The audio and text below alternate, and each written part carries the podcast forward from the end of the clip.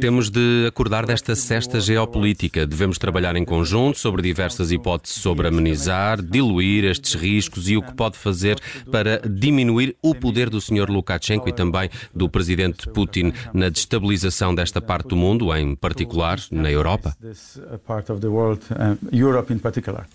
O primeiro-ministro polaco fez estas declarações à BBC para pedir à NATO que acorde para as tentativas da Rússia de desestabilizar a Europa. Uh, Mateusz Morawiecki uh, não tem dúvidas de que o Kremlin quer alterar a relação de forças nesta zona do mundo e dividir a União Europeia. Para o primeiro-ministro da Polónia, devemos esperar o pior na Ucrânia, uma vaga migratória na Europa e o dedo é apontado primeiro a Lukashenko, mas não há dúvidas, diz, de quem é o patrocinador, Vladimir Putin. Madalena Helena Maier Rezende é investigadora, é especialista nesta zona do globo. Obrigada por estar connosco neste Zoom. Deixe começar por lhe perguntar: eh, eh, aqui parece que não há de facto dúvidas eh, do dedo de Putin, nem que há uma lógica de estabilização da região, mas há também uma tentativa de dividir a União Europeia? Eu acho que neste caso a União Europeia até tem, até tem estado bastante unida é verdade que não temos propriamente um governo a funcionar em Berlim e, portanto, isso é um, é um problema temporário, mas uh, a União Europeia e a NATO em geral têm estado bastante para este uh, para estas provocações que são realmente bastante sérias da mobilização da Rússia nas fronteiras uhum. com, com a Ucrânia e a Bielorrússia. Portanto, obviamente que para os polacos este é um problema mais existencial do que para o resto da União Europeia, mas não há dúvida que, que estão uh, todos os membros muito preocupados com esta situação. Hum. O, o, Kremlin parece aqui jogar em várias frentes ao mesmo tempo. Uh, eu pergunto-lhe se é exatamente com esse objetivo, enfim, uh, de fazer essa destabilização desta zona do globo em seu prol, em seu, em, seu, em seu proveito, sem claro, dúvida, não é? Sem dúvida, sem dúvida. É uma, obviamente que não estamos eh, eventualmente uh, uh, uh, com uma invasão iminente, não sabemos exatamente o que, é, o, que é que Kremlin, o que é que o Kremlin quer e o que é que Putin quer, obviamente ele é um estratega de primeira água, mas estes, estas movimentações militares parecem ser maiores do que a última escalada que ele fez na região em, em abril. E também não há dúvida que a longo prazo objetivo principal ou mais claro de Putin e do, do legado que ele quer deixar para a Rússia é que uh, Kiev e a Ucrânia se mantenham uh, firmemente no, no campo uh, da Rússia e que ele está progressivamente e de forma muito clara a tentar que isso se torne claro e, e, que não há margem para manobra para o, para o regime de Kiev. Hum. O, o, que é que a União Europeia pode fazer nesta circunstância? Uh, para além do que, enfim, mais a NATO que a União Europeia, Sim. é uma, a NATO, uma questão... já, a NATO já vamos a seguir, até porque hoje há uma reunião, não é? Portanto, Exato. teremos alguma expectativa deste, deste encontro. Mas a, União Europeia aqui parece, enfim, uh, uh, um pouco desmoralizada.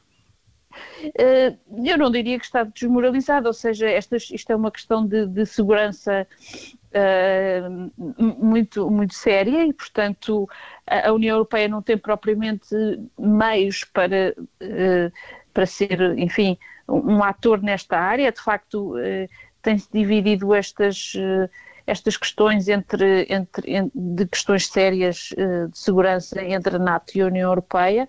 Portanto, aqui há uma resposta claramente da NATO que é preciso uh, que, uh, e que está a ser dada, ou seja, de facto, as tropas britânicas já estão a preparar-se para se mobilizarem, os navios dos Estados Unidos estão no Mar Negro, Washington enviou equipamento militar que tinha anunciado em setembro, para, para, o Mar Negro, exatamente, e portanto uh, esta é uma escalada que uh, já estava um pouco à espera desde a última ronda em abril e, e portanto Washington e a NATO está, está uh, digamos, a, está a ser uma, um, um duelo mais entre Washington e Moscou do que propriamente entre a Europa uhum.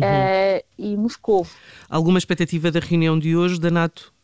Ah, eu penso que vai continuar a haver eh, uma sinalização por parte uh, do, do, Washington e do resto, dos, e do resto do, dos membros da NATO, de que de facto esta, esta, esta mobilização e toda esta provocação que está a ser, está a ser feita por parte uh, de Putin realmente duas frentes, não só a frente com, na fronteira com a Ucrânia, mas outra também em direção à Bielorrússia, e esta com a Bielorrússia tem um lado particularmente sensível, que é um, um exercício que, que é um, parece um ensaio de como conduzir o avanço da Bielorrússia em, em direção ao chamado passe de Suvalki, que é, um, digamos, uma, uma zona estratégica uh, onde a Europa está, de facto, muito vulnerável a um avanço uh, terrestre por parte das tropas russas e, portanto, é uma zona fronteiriça que, que, que, é uma ameaça direta para a NATO e, portanto, o Putin está a demonstrar claramente que está a ensaiar, eventualmente, o que poderá ser uma tentativa de, de de invasão.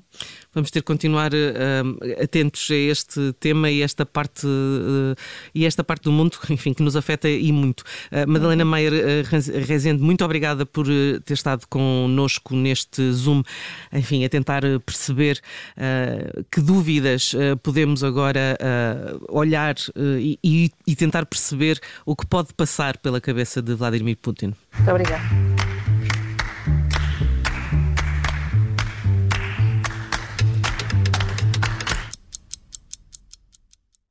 Obrigada por ter ouvido este podcast. Se gostou, pode subscrevê-lo, pode partilhá-lo e também pode ouvir a Rádio Observador online em 98.7 em Lisboa e em 98.4 no Porto.